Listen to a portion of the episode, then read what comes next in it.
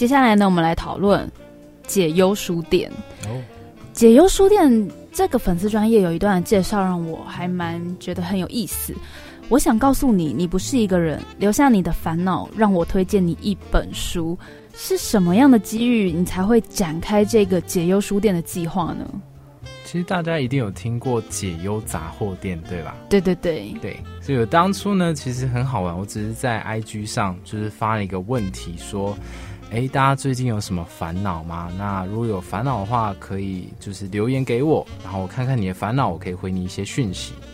那没有想到一天之内就涌入超过三十则、三十则留言，那一整天都在回各式各样的不一样的留言。那我就一个一个回，默默的回，回了一整天。但说起来其实蛮好玩。我那个时候只是呃一个放假无聊，不知道干嘛，然后来听听看大家有什么最近有什么样的烦恼。那我也是看完了一些烦恼，我就回了一些我我写的东西，我写的话。然后也顺便推荐一些我觉得我最近看过的东西，我觉得蛮好的。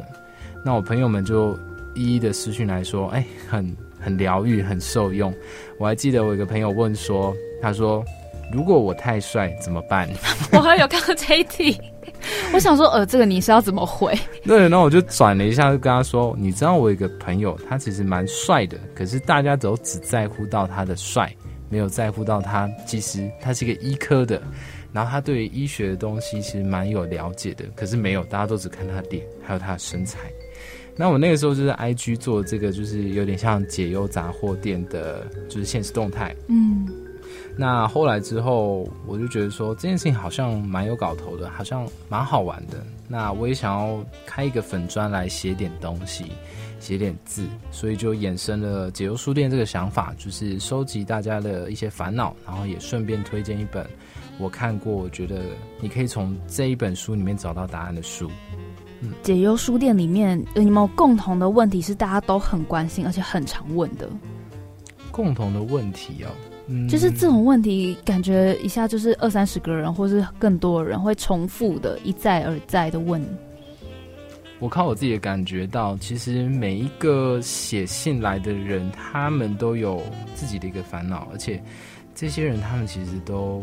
平常的时候，他们看起来都没什么，他们他们的内心当中其实是很脆弱的。那我收到最多的通病呢，其实就是对自己没有自信，他们觉得自己还不够好，他们不确定自己未来要干嘛，他们也不确定自己现在正在做的事情对自己到底是不是有意义的。那我觉得我们活着的时候会一直不断的比较啊，因为我们从小到大就是比较长大的，像。我妈有时候就会跟我说：“你怎么不能听话一点，像隔壁家小孩一样？”嗯，对，隔壁家小孩都那么听话，然后会念书啊，然后为什么你就是那么爱玩，然后只会画画？嗯，我们从小到大不断的在这样子环境中成长的话，你会觉得自己一直不断的在别被比较。那被比较的过程当中，你就会开始质疑自己的存在到底是不是有价值的。那在解忧书店里面有遇到一些东西，其实有一些烦恼，我实在没有经历过。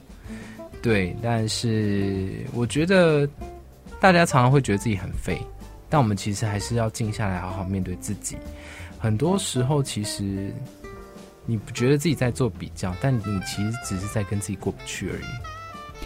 哦，这句话可以直接做一个综艺字体，等下打出来。我觉得你这句很好喂，短一个动综艺，短一对对对对，你只是在跟自己过不去。你刚刚有提到，就是说，呃，有一些问题你无法回答，我就想问，什么问题？因为你敢，应该说你要开一个粉丝专业，你就会面临到很多各个年龄层或是不同状况的人来问你问题。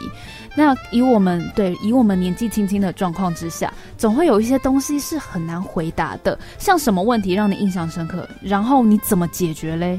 哇，我印象最深刻的一个问题，她是她是一个女生，然后她写信过来是写了一大长篇，他在告诉我他的人生遭遇了什么样的事情。嗯，从小到大就是就被被被朋友们排挤。然后家人又不爱他，然后他到了高中到大学之后开始有忧郁症。那面对忧郁症的时候，他其实也不知道该怎么样拯救自己。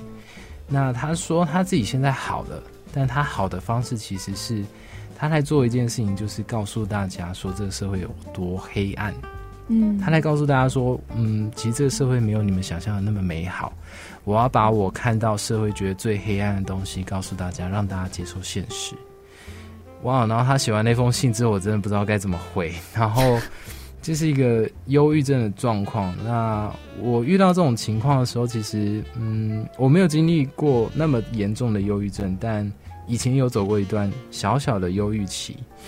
那我就分享我那一段忧郁的时候，其实那个时候是因为我嗯，高中的时候，高中的时候那个有一个女朋友。那后来在我考职考前分手了。那我分手的那段时间其实非常忧郁，就是每天早上起来就是以泪洗面，一直哭。那去医院诊断也有轻度的忧郁倾向。那我那个时候就是跟他分享这一段故事，然后告诉他我是怎么走过来的。我因为参加了高中的一个营队，叫做绿光，然后那个绿光认识很多新朋友，然后他们都是一群疯子，很好玩的疯子。那我就重新找到自己的自信，然后再进到大学之后，进到世新，进到传馆，我觉得重新找到自己的样子，然后变得更开心了。所以我只有把这段建议写给他，也分享我的故事，然后也推荐了他一本书，叫做《被讨厌的勇气》。那我希望他可以就是找回自己的样子，然后振作起来，然后从书里面找答案。那既然解忧书店店长在我对面，我一定要问问我刚才前面问的一个问题，就是成功的定义。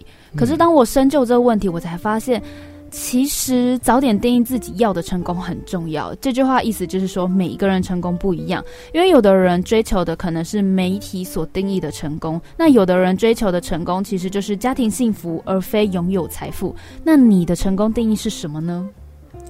对我来说，我觉得。我的成功定义啦，我的成功定义其实在于影响力，就是我这个人到底活在这个世界上，我可以就是感动多少人，我可以让多少人就是破除迷惘，或者是解除他们的焦虑，其实就是我有能力影响多少人。那其实从两年前开始，我一直努力在做一件事情，就是。我参加的一个社团，他那个社团叫资总。那资总每年都会有来自大三到硕一的学弟妹，那他们其实都有一个通病，就是他们可能不确定自己未来要做些什么事，所以才会想要参加一个培训组织，然后去培养自己，让自己更强一些。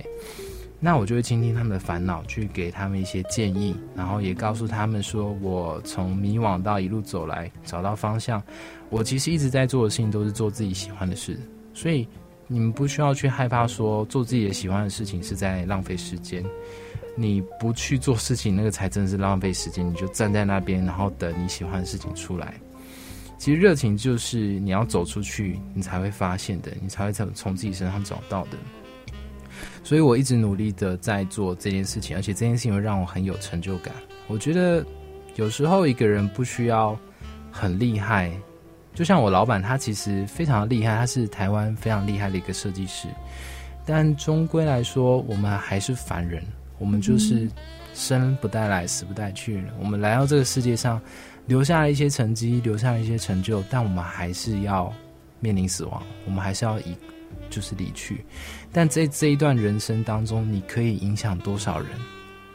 你只要能够影响一个人，我觉得你这个人这辈子就不枉费了。你只要能够影响一个人，我觉得对我来说，你就足够的伟大。喜欢这样的节目呢，我们就下礼拜同一时间，经典零距离，我们天空见喽，拜拜。